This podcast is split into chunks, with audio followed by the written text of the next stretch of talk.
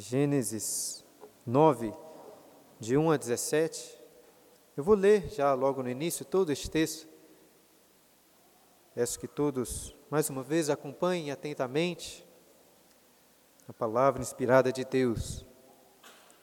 Gênesis 9. Abençoou Deus a Noé e aos seus filhos e lhes disse: Sede fecundos, multiplicai-vos e enchei a terra.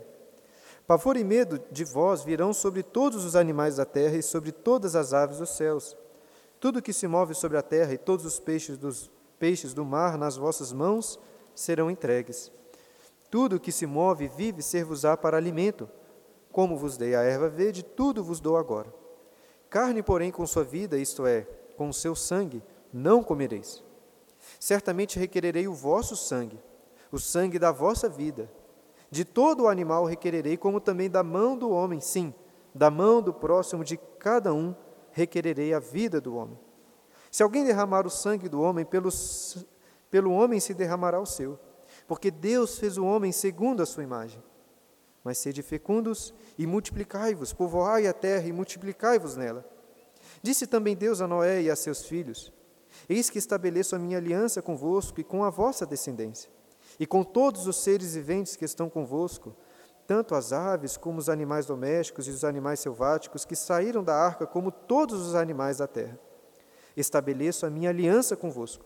Não será mais destruída toda a carne por águas de dilúvio, nem mais haverá dilúvio para destruir a terra. Disse Deus: Este é o sinal da minha aliança que faço entre mim e vós e entre todos os seres viventes que estão convosco, para perpétuas gerações. Porém, nas nuvens o meu arco será por sinal da aliança entre mim e a terra. Sucederá que, quando eu trouxer nuvens sobre a terra e nelas aparecer o arco, então me lembrarei da aliança firmada entre mim e vós e todos os seres viventes de toda a carne. E as águas não mais se tornarão em dilúvio para destruir toda a carne. O arco estará nas nuvens, vê-lo-ei e me lembrarei da aliança eterna entre Deus e todos os seres viventes de toda a carne que há sobre a terra. Disse Deus a Noé: Este é o sinal da aliança que estabeleci, estabelecida entre mim e toda a carne sobre a terra. Essa semana estava lendo um livro sobre aquele período chamado de Guerra Fria. E um dos maiores medos neste período era o medo de a Terra ser completamente dizimada por um conflito nuclear entre Estados Unidos e a antiga União Soviética. E os dias mais quentes, vamos dizer assim, desta Guerra Fria foram no mês de outubro de 1962, quando os soviéticos instalaram mísseis ali na ilha de Cuba, bem pertinho do território americano.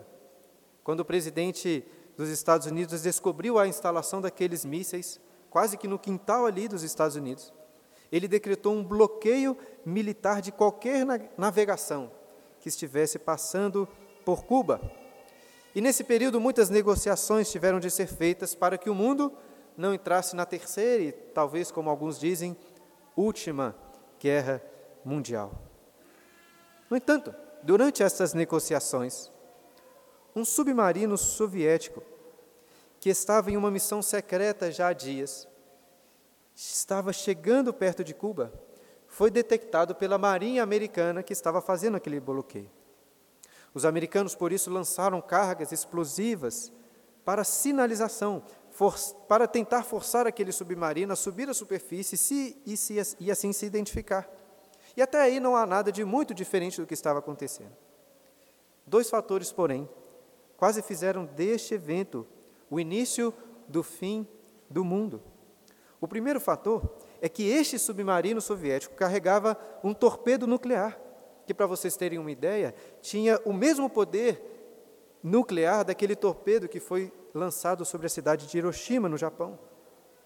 E o segundo fator é que este submarino há dias havia perdido contato com Moscou e também com a superfície, de forma que o capitão do submarino pensou que aqueles explosivos que eram de sinalização, na verdade, eram um sinal de que a guerra havia começado.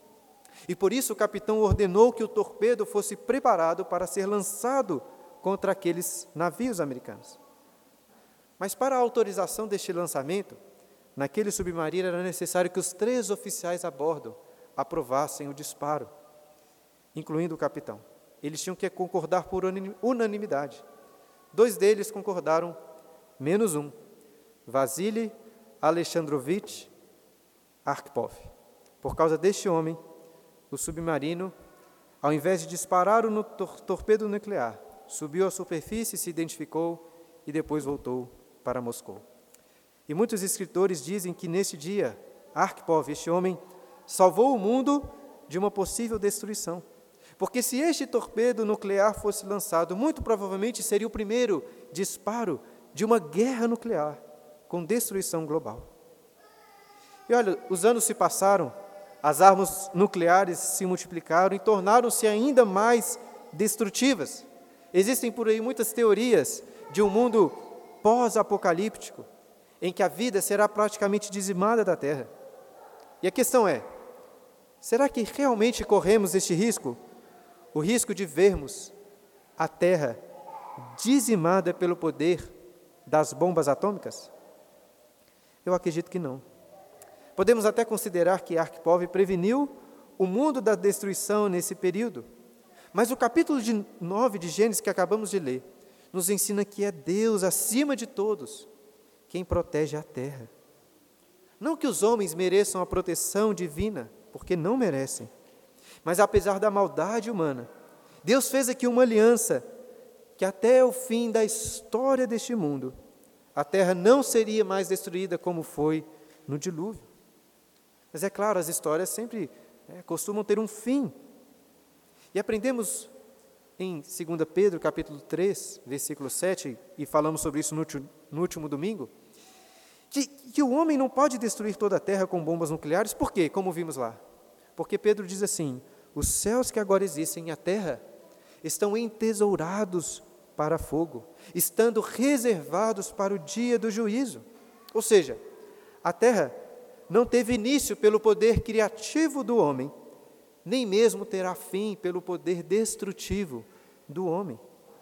A terra não foi destruída em outubro de 1962, em primeiro lugar, porque Deus estava protegendo. E porque Deus está reservando essa terra para o dia que Ele escolheu do juízo final, quando a terra será finalmente destruída pelo fogo e purificada pelo fogo, trazendo novos céus, dando lugar a novos céus e nova terra. Mas enquanto isso, até lá, podemos confiar na bênção, na aliança que Deus fez com toda a terra sobre a qual nós estamos. E que bênção é essa? Que a aliança que é essa que Deus fez? É sobre essas que nós vamos aprender e meditar a partir aí do capítulo 9. Mantenha sua Bíblia aberta, leia comigo novamente, acompanhe o versículo 1. Diz assim: Abençoou Deus a Noé e a seus filhos e lhes disse: Sede fecundos, multiplicai-vos e enchei a terra. Olha, irmãos, apesar de estarmos aqui meditando em, termo, em textos separados do livro de Gênesis, é necessário que não percamos de vista a noção de todo o livro. E por isso, em cada sermão precisamos, ainda que rapidamente, fazer um breve resumo do contexto geral. E dessa forma, a leitura desse primeiro versículo, além de servir como introdução ao capítulo 9, nos ajuda a contextualizar esse capítulo, tendo em vista os capítulos anteriores. Porque Onde você já viu essas mesmas palavras do capítulo 9 aí no, no livro de Gênesis? Lá no primeiro capítulo, versículo 28. Quando Deus diz ao homem e à mulher, e Deus os abençoou, e lhes disse: Sede fecundos, multiplicai-vos, enchei a terra. E esta relação, então, com o capítulo da criação, fortalece o entendimento que defendi no último sermão, de que o dilúvio serviu não apenas para a destruição da terra, mas para a recriação da terra. E nós vimos que vários elementos da criação original, inclusive como a bênção de Deus para o primeiro homem, são trazidos aqui para essa nova terra que surgiu após o dilúvio. Essa era uma nova criação. Noé era um novo Adão, recebendo a bênção de Deus, recebendo uma aliança com Deus. Assim como todos nós somos filhos de Adão, todos nós somos filhos de Noé. Mas apesar das similaridades entre essas criações, a nova criação do capítulo 9 possui uma diferença muito significativa. No capítulo 1, Deus viu que era tudo muito bom, mas não podemos dizer o mesmo agora. O dilúvio da ira divina aconteceu exatamente por causa de uma mudança muito importante. Depois da queda de Adão no capítulo 3, a maldade se multiplicou por toda a terra e principalmente se multiplicou no coração dos homens, a ponto de Deus dizer no capítulo 6, versículo 5, que era mal todo o desígnio do coração humano, continuamente mal. E exatamente por causa dessa maldade que Deus decide destruir a terra, lavando-a de todo o mal com as águas do dilúvio. No entanto, apesar do dilúvio ter limpado a terra, não limpou o coração do homem que continuou mal. E assim nós chegamos aos versículos imediatamente anteriores, aqui ao capítulo 9, capítulo 8, aí, o finalzinho, finalzinho, versículo 20 a 22. E nestes versículos nós lemos que Noé, ao sair da arca, ofereceu holocaustos a Deus, que aspirou com satisfação o suave cheiro desses sacrifícios, e disse consigo mesmo que, que apesar da maldade do homem, ele não iria mais amaldiçoar a terra, destruí-la como fez no dilúvio. Ou seja, Deus reconhece que sim, apesar do dilúvio ter limpado a terra, não limpou o coração do homem, continua pecador. Mas apesar disso, ao aspirar o suave cheiro daqueles sacrifícios, Deus decide que não irá tratar o homem como merece. Pois se fosse assim, a história humana seria dilúvio após dilúvio, destruição após destruição. Mas ao invés, Deus vai preservar a ordem natural dos dias, das estações, das colheitas, enquanto durar a terra. E, em, e este resumo que estou apresentando aqui serve como um importante pano de fundo para começarmos agora a meditar no capítulo 9. E veremos que nessa nova criação, Deus vai abençoar o homem e fazer uma aliança com ele. Assim como Deus abençoou Adão no jardim do Éden, fez com ele uma aliança ali. No entanto, Noé não está mais no paraíso, mas em uma terra contaminada pelo mal, pelo pecado. E entendo, é este exatamente o ponto de grande diferença entre o capítulo 1 e o capítulo 9. Pois agora temos também a bênção, a aliança de Deus.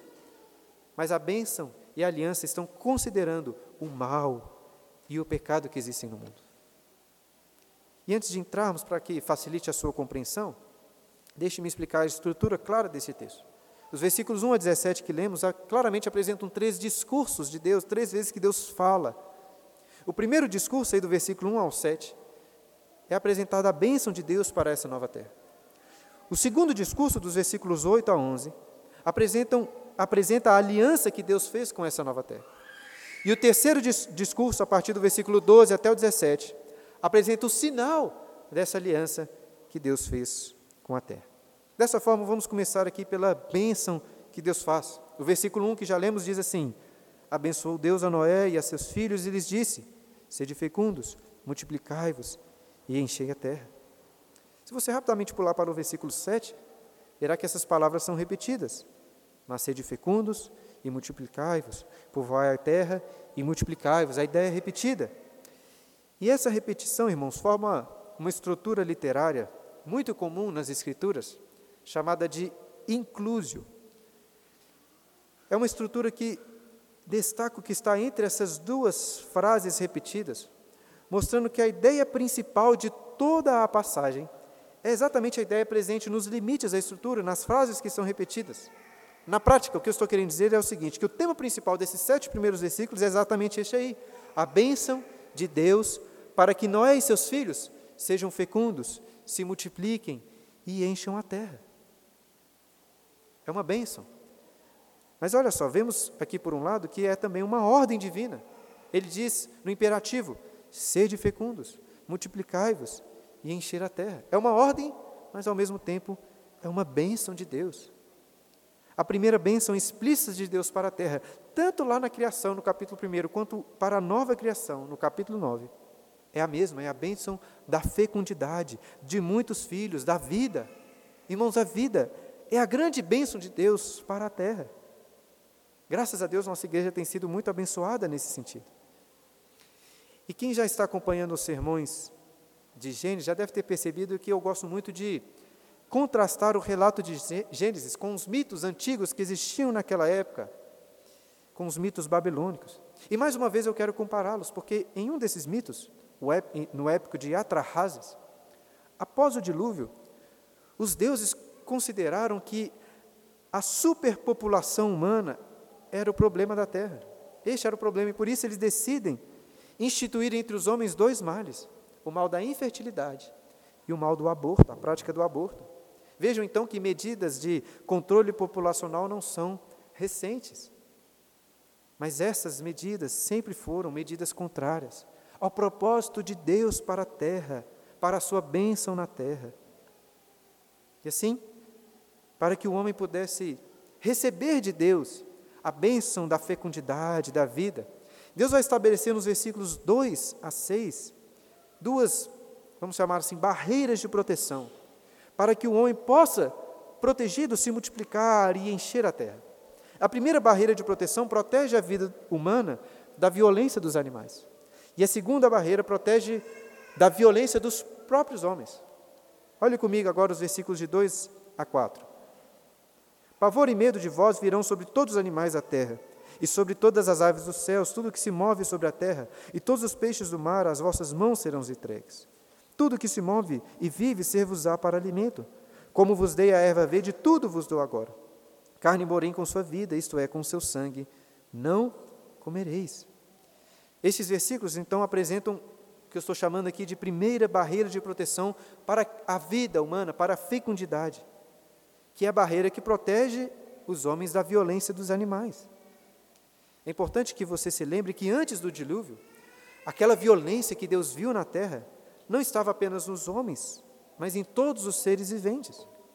Quando preguei no capítulo 6, falando sobre isso, disse para vocês que, ao imaginar aquele quadro de violência da terra, vocês não deveriam pensar apenas na violência dos homens, mas também na violência dos ursos que devoram, de touros que chifram, de serpentes que picam e matam. E vejam que nessa nova criação, Deus está estabelecendo barreiras para proteger o homem, ao colocar pavor, medo nos animais. Percebam assim como que as coisas estão muito diferentes lá do jardim do Éden, na criação.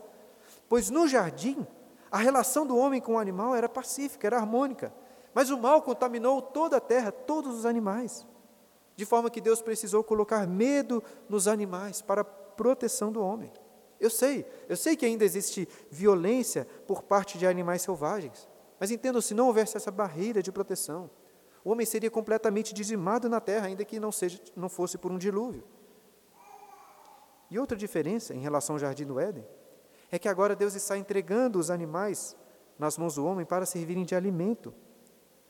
Nós vimos lá no primeiro capítulo que parece que o homem se alimentava apenas das sementes, das frutas. Não dá para saber exatamente se até aqui os homens já tinham desenvolvido a prática de comer carnes de animais. Mas o texto parece indicar que a permissão de Deus para tal foi dada apenas agora. Até consigo imaginar Deus virando para Noé, para os seus filhos, dizendo assim: Olha, vocês tiveram um ano muito difícil na arca, muito difícil. Agora, para compensar, o churrasco está liberado para vocês. Mas vejam que essa permissão de Deus é muito similar ao que acontecia no jardim. No jardim, Deus também havia dado a liberdade para eles, para o homem e para a mulher, para comerem de todas as árvores, de todos os frutos, com apenas uma restrição e aqui a linguagem é similar. Olha só, diz aí no versículo 3: Tudo que se move e vive ser-vos-á para alimento, como vos dei a erva verde, tudo vos dou agora. Vocês têm ampla liberdade. Carne, porém, com sua vida, isto é, com seu sangue, não comereis. Vejam, o churrasco é uma bênção de Deus para o homem, mas que vem acompanhada aí de uma restrição muito importante. Você não pode comer a carne com o seu sangue. E qual que é o sentido né, desta proibição? Será que Deus está proibindo aqui aquela picanha mal passada? Não é este o ponto. O próprio texto nos ajuda a entender quando é, o que está dizendo, quando relaciona o sangue com a vida do animal. Em um sentido bem literal, Deus está proibindo o quê? De comer animais vivos. O homem não pode agir como uma fera que começa a, devorar os animais quando estão vivos, né, como fazem os leões, por exemplo. Além disso, Deus está mostrando que apesar do homem poder matar o animal para se alimentar da sua carne, isso não significa que o homem pode desprezar a vida dos animais. Pelo contrário, o homem deve ter respeito pelo sangue, pela vida destes animais, que também são criação divina. O espírito de vida do, no, no, no homem é também o espírito de vida nos animais. o mesmo fôlego. De forma que com essa proibição, vejam que Deus está exaltando a importância da vida que está no sangue, dizendo que o homem deve separar para Deus o sangue, derramar o sangue daquele animal, que depois de morto poderá ser usado para alimento. E assim vemos, nos versículos 2 a 4, a primeira barreira de proteção, que pro protege a vida do homem, a sua fecundidade, da violência dos animais. Nos próximos versículos veremos a segunda barreira de proteção. Olha aí, versículos 5 e 6. Certamente requererei o vosso sangue e o sangue da vossa vida. De todo animal requererei, como também da mão do homem, sim, da mão do próximo de cada um requererei a vida do homem.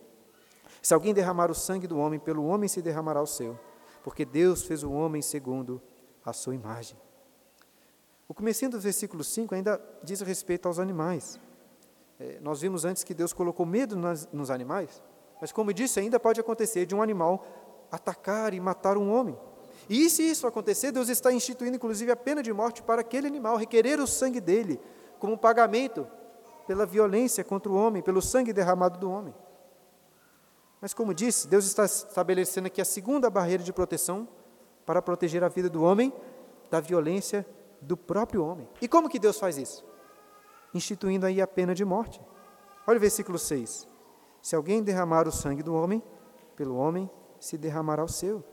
Portanto, ainda que o homem tenha o direito de matar um animal, ele não pode matar outro homem. Por quê? Porque apesar do pecado, a imagem de Deus permanece no homem, de forma que ele é distinto dos animais. Vamos fazer aqui uma pequena pausa para refletir um pouco melhor sobre esta pena capital.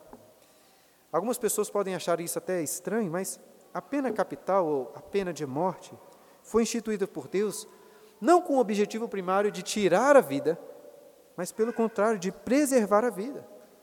É importante que você se lembre que a terra, antes do dilúvio, era marcada pela violência dos homens. Nós vemos exemplos explícitos com Caim, com Lameque, lá no capítulo 4, que eram assassinos. É claro que a pena de morte implica em tirar a vida de uma pessoa, mas é assim exatamente para parar assassinos como Caim, como Lameque, bem como para colocar temor no coração de homens violentos, para que não matem outras pessoas. Muitas outras pessoas também vão questionar o seguinte: mas só Deus, só Deus pode ter o direito de tirar a vida de uma pessoa, ainda que seja de um assassino. E essas pessoas estão certíssimas, só Deus possui esse direito. Pois o assassinato, em primeiro lugar, é um crime não contra o homem, mas contra Deus, contra a imagem de Deus no homem. E vocês também devem se lembrar que quando Caim mata seu irmão Abel, Deus proíbe qualquer outra pessoa de se vingar matando Caim. Mas vejam que agora Deus está fazendo um pouco diferente. Olha que Deus não disse assim: quem derramar sangue do homem, eu o punirei derramando seu sangue. Ele diz: da mão do próximo de cada um requererei a vida do homem. E depois, se alguém derramar o sangue do homem, pelo homem se derramará o seu. Portanto, vejam que Deus está claramente dando ao próprio homem a responsabilidade de punir o assassino. Percebam também que Deus não apenas dá um direito dele fazer isso, mas o dever. Ele diz assim: requererei a vida do homem. De forma que a Bíblia, irmãos, não dá muito espaço para um cristão discutir a legitimidade da pena de morte. Ela é muito clara quanto a isso. Por outro lado, concordo que é muito difícil assim definir, estabelecer exatamente como que a pena de morte seria aplicada, por quem, principalmente quem seria responsável por julgar, por punir os assassinos. O apóstolo Paulo, lá em Romanos capítulo 13, nos ajuda um pouco a responder essas questões, ensinando que Deus institui autoridades para atuar como ministros da vingança divina, carregando o poder da espada e assim punir os malfeitores. Portanto, a pena de morte não é uma vingança pessoal, eu não posso ir lá e matar, mas é uma vingança de Deus aplicada pelas autoridades que Ele mesmo instituiu. E considerando essas coisas, acho que podemos concluir que aqui em Gênesis 6 encontramos a origem e a necessidade de um magistrado civil. Aqui, pelo menos, essas não são pessoas que vão cuidar da educação, que vão cuidar da saúde, mas pessoas que vão julgar e aplicar a pena de morte. Agora, o que não encontramos aqui em Gênesis 9, e acho que nem em nenhum outro lugar nas Escrituras, é uma prescrição para qual modelo exato de governo civil que devemos adotar. E principalmente quem seriam essas autoridades legítimas para aplicarem a pena de morte? Isso é um assunto difícil, muito discutido desde os tempos passados. Platão, por exemplo, um filósofo muito conhecido em uma obra chamada A República, propõe que os filósofos deveriam governar, os reis filósofos. Outro filósofo importante, Aristóteles, escreveu um livro chamado Política, e ali ele discute vários governos e compara qual seria o melhor: uma monarquia, uma oligarquia, uma democracia? O antigo primeiro-ministro da Inglaterra, Winston Churchill, em um dos seus famosos discursos ali no parlamento, disse o seguinte: que a democracia é o pior de todos os sistemas de governo, excetuando todos os outros que já foram praticados. Demonstrando assim, irmãos, a dificuldade de se estabelecer qual seria o melhor tipo de governo. E o que a Bíblia tem a dizer sobre essa discussão? Eu, sinceramente, acho que ela não traz uma resposta definitiva para os governos terrenos. Eu defendi um pouco sobre isso nas aulas que tivemos aqui sobre magistrado civil. Mas podemos ter convicção de duas coisas. Primeira delas, que a pena de morte é uma importante barreira de proteção para a vida dos homens. Estados, países que deixam de lado essa importante barreira acabam sendo lugares mais violentos. E em segundo lugar, só o reino de Cristo, em sua plenitude, trará a perfeita justiça para a terra. Por enquanto, nós vivemos em um mundo caído, nos esforçando para preservar a vida da melhor forma possível, mas sempre estaremos muito distantes de uma terra de plena paz, de plena justiça. E agora, voltando ao texto de Gênesis, chegamos ao versículo 7, que fecha, fecha este inclusio, repetindo quase que literalmente as palavras do versículo 1. Mas sede fecundos e multiplicai-vos, povoai a terra e multiplicai-vos nela. Como disse antes, o tema central dos primeiros sete versículos é essa bênção de Deus para a nova criação, a bênção da vida, da fecundidade. No entanto, essa nova criação é bem diferente da criação do capítulo 1, pois o mal ainda está presente no coração do, do homem. E é por isso que nós vimos nos versículos anteriores que Deus estabelece duas barreiras de proteção para que o homem possa ser fecundo, se multiplicar e ter vida nessa terra, nessa terra caída. A primeira barreira foi proteção contra os animais selvagens, a segunda, contra a violência dos próprios homens. Essas duas barreiras são muito importantes, irmãos, mas não são suficientes. O maior inimigo dos homens não são as bestas, os animais selvagens. O maior inimigo dos homens não são os próprios homens violentos. O maior inimigo dos homens nessa terra caída é o próprio Deus. É o próprio Deus. E por isso vemos nos versículos seguintes, de 8 a 17, que Deus irá instituir a terceira e mais importante de todas as barreiras de proteção para a vida do homem na terra, protegendo o homem caído do próprio Deus, da ira do próprio Deus. Eu já expliquei que nessa estrutura do texto, temos nos, eh, nos próximos versículos o segundo e o terceiro discurso de Deus. No segundo, ele apresenta a sua aliança, e no terceiro, o sinal da sua aliança. Nós seremos mais breves na exposição desses versículos, não porque são menos importantes, mas porque acho que são mais simples de compreender. Olha aí, a partir do versículo 8, o segundo discurso. Disse também Deus a Noé e a seus filhos: Eis que estabeleço a minha aliança convosco e com a vossa descendência. E com todos os seres viventes que estão convosco, tanto as aves, os animais domésticos e os animais selváticos que saem, saíram da arca, como todos os outros os animais da terra. Estabeleço a minha aliança convosco. Não será mais destruída toda a carne por águas de dilúvio, nem haverá dilúvio para, nem mais haverá dilúvio para destruir a terra. Mais uma vez aqui encontramos um inclúsio, pois duas vezes, no início e no final, Deus diz: Estabeleço a minha aliança convosco. Este é o foco deste, dessa passagem. No final lá do capítulo 8, vimos que após aspirar o suave cheiro dos holocaustos, Deus fez consigo mesmo essa aliança, dizendo para si que apesar do pecado humano desde a sua mocidade, Deus não iria mais destruir a terra. O versículo 11, que nós lemos, enfatiza isso duas vezes. Não será mais destruída toda a carne por águas de dilúvio, nem mais haverá dilúvio para destruir a terra. Mas até então, Noé não sabia dessa diferença. Agora é que Deus está revelando a ele a sua aliança. Notem que das duas vezes ele diz: Esta é a minha aliança. Agora que ele revela para Noé e a sua descendência uma aliança de proteção, que é estabelecida em não só com os homens, mas com todos os animais, com todos os seres viventes.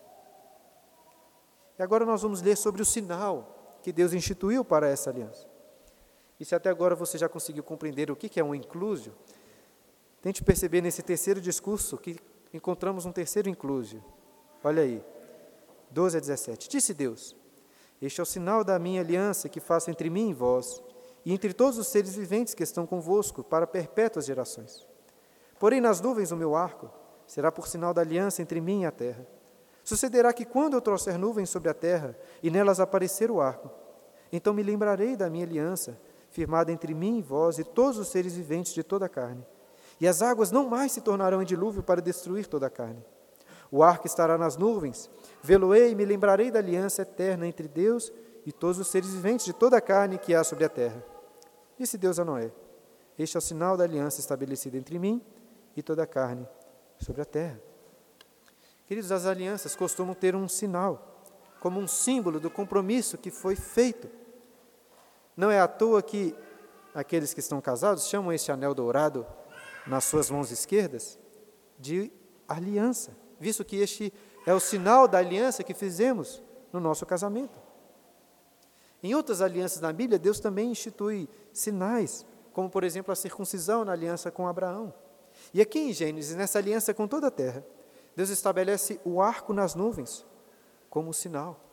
Por causa da influência grega na nossa língua, nós chamamos esse arco hoje de arco íris. Né? Para quem não sabe, íris é na mitologia grega a deusa do arco-íris. Mas na Bíblia, este arco é o arco de Deus, que ele colocou nas nuvens. Eu sei, irmãos, que o arco-íris é formado por um processo natural. Quando a luz branca do sol sofre refração nas, ao passar pelas gotículas de água que estão nos céus, formando assim aquele arco colorido. Mas entendo, tanto os processos sobrenaturais como os processos naturais como este pertencem a Deus. Foi Ele quem criou o arco-íris. Infelizmente, o movimento LGBTQ+, tomou para si este sinal para o seu movimento, mas antes, muito antes, o arco-íris é um sinal maravilhoso da aliança que Deus fez com a terra. Vejam como que este é um sinal muito propício. Porque Deus vai continuar mandando chuvas sobre a terra, inclusive, como vemos aí, chuvas muito fortes. Mas elas vão passar para que a terra não seja mais destruída. E o arco-íris, pensem só, ele geralmente aparece exatamente quando a chuva para, quando as nuvens negras se dispersam, e o sol brilha pelas gotículas de ar, de água no ar. Entendam, os sinais da aliança, apesar de, de serem apenas símbolos, são muito importantes. Por exemplo, este anel dourado em meu dedo é um sinal da aliança que eu fiz com a minha esposa.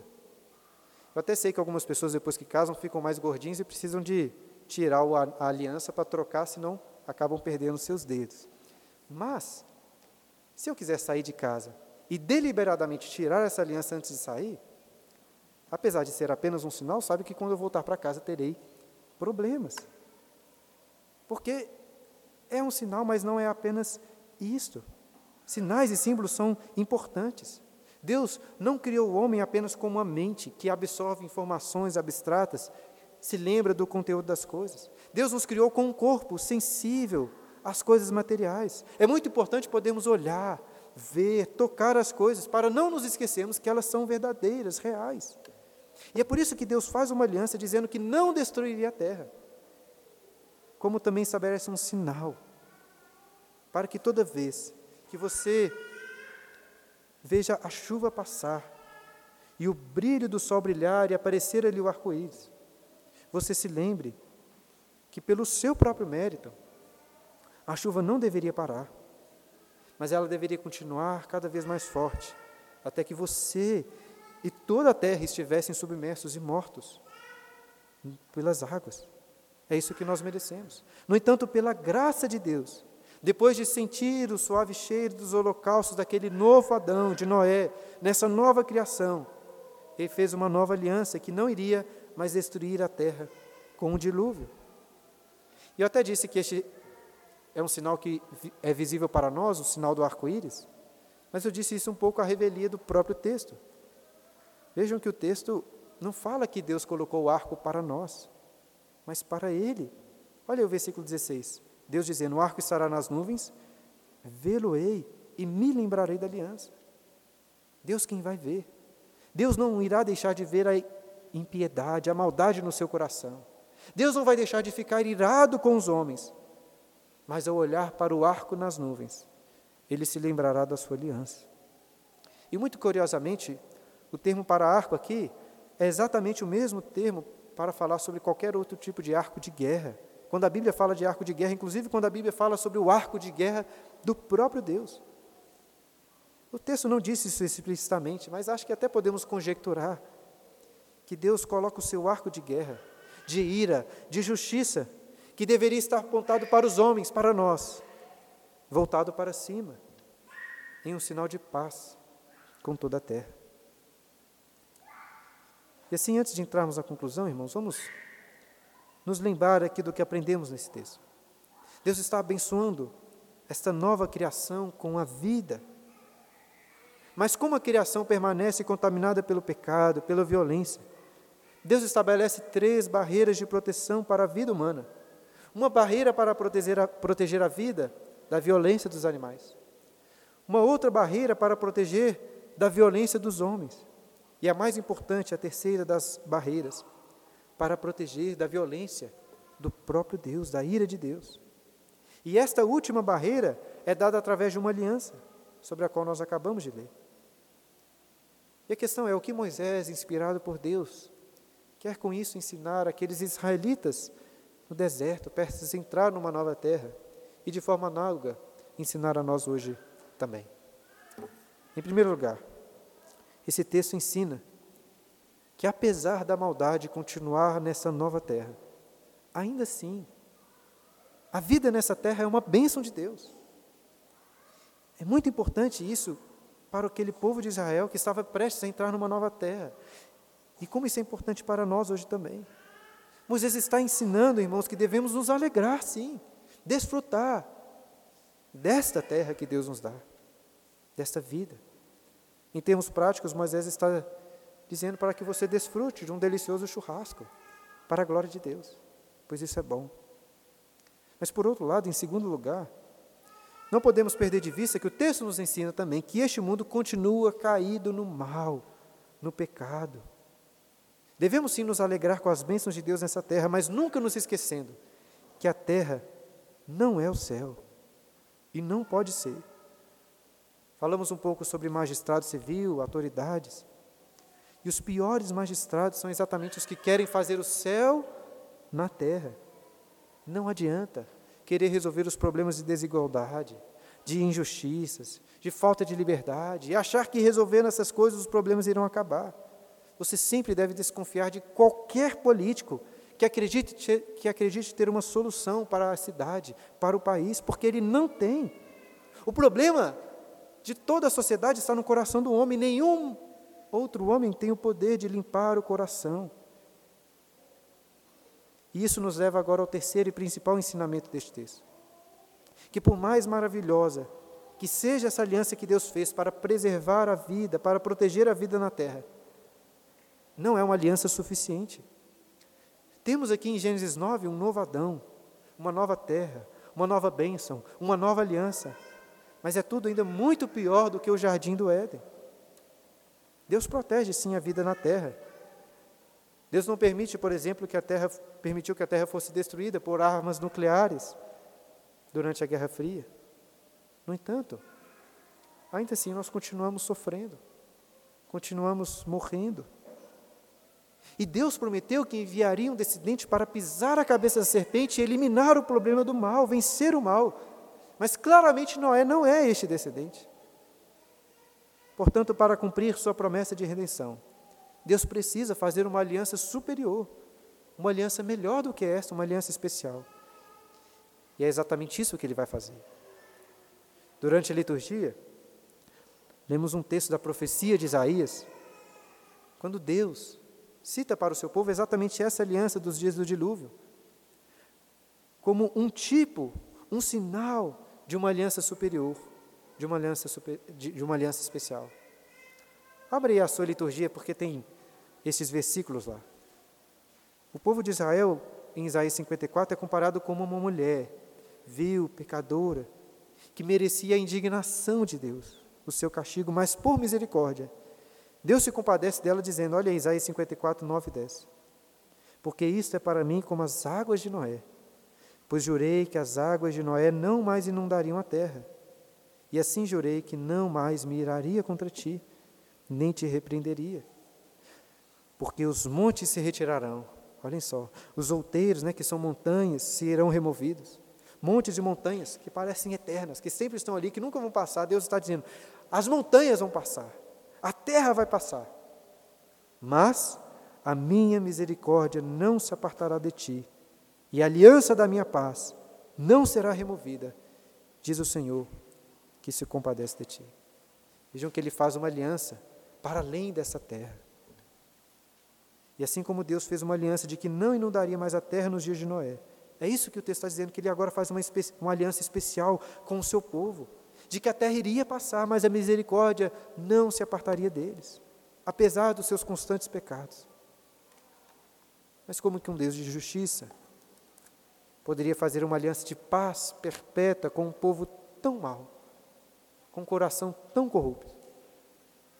E é importante lembrar que estamos lendo Isaías capítulo 54, que vem logo depois do conhecido capítulo de Isaías 53, em que Deus profetiza sobre o servo sofredor, mas ele foi traspassado pelas nossas transgressões, moído pelas nossas iniquidades.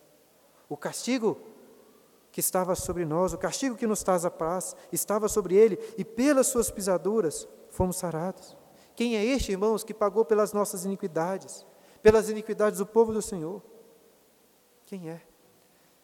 Disse antes que era uma conjectura dizer que Deus colocou o arco de ira e de justiça, que deveria estar apontado para baixo, apontado para nós.